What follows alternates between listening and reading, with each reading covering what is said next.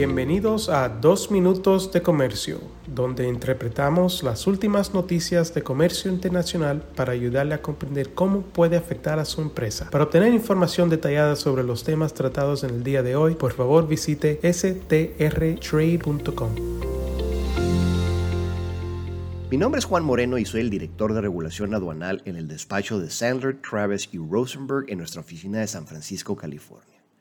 Hoy les voy a hablar sobre lo más reciente en el tema de transformación sustancial. Para determinar el país de origen de los bienes importados, por separado de la mayoría de los acuerdos del libre comercio, la aduana americana determina si se produjo una transformación sustancial. Esto requiere que la producción de un artículo en el país de donde se produce se transforme a un nuevo nombre, carácter o uso diferente del artículo o componentes del país o países anteriores. Para hacer esta determinación, la aduana americana analiza el tema caso por caso y se basa principalmente en pruebas articuladas en precedentes judiciales y fallos administrativos anteriores. Los tribunales y, por lo tanto, la aduana se han mostrado reacios a encontrar una transformación sustancial para las partes que solo se ensamblan con un uso o propósito predeterminado antes de ser incorporadas al artículo terminado sin nada más. Esto ha causado una mayor frustración para los importadores que intentan evitar las determinaciones de origen de China, que requieren aranceles de la sección 301. Sin embargo, esto pudiera estar cambiando. En el caso Energizer, decidido en el año 2016, el tribunal consideró si los componentes importados, como lentes, palancas y LEDs, conservaban su nombre e identidad después de ser ensamblados en linternas o serían indistinguibles del producto terminado.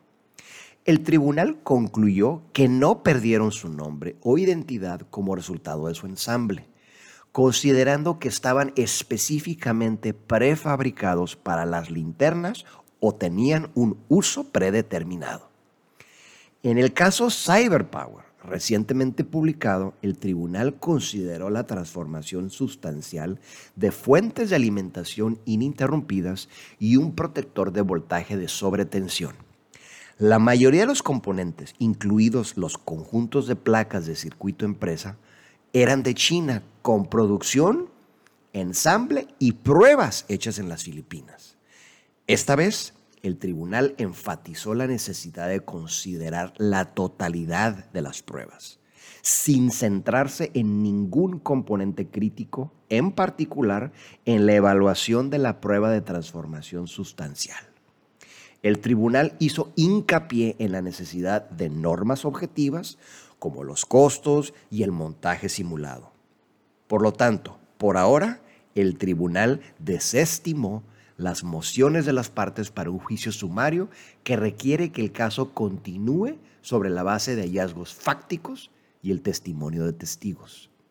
Si bien hay mucha deliberación por delante en el caso Cyberpower, esta decisión reciente tiende a indicar que el tribunal está dispuesto a adoptar una visión más amplia, más acorde con la realidad comercial cuando se trata de una transformación sustancial tendremos que observar cuidadosamente para ver hasta qué punto el tribunal realmente está listo para desenergizar el caso Energizer.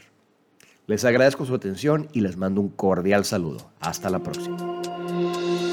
Con profesionales en nueve oficinas, Sandler Travis Rosenberg es la firma de abogados más grande del mundo dedicada a asuntos legales de comercio internacional, aduanas y exportación. Este podcast es exclusivamente para fines informativos y no constituye un servicio legal. La contratación de un abogado es una decisión importante que no debe estar basada solamente en publicidad. Pídanos que le enviemos información gratuita por escrito sobre nuestras cualificaciones y experiencia. Envíenos un correo a strespanol.strtrade.com.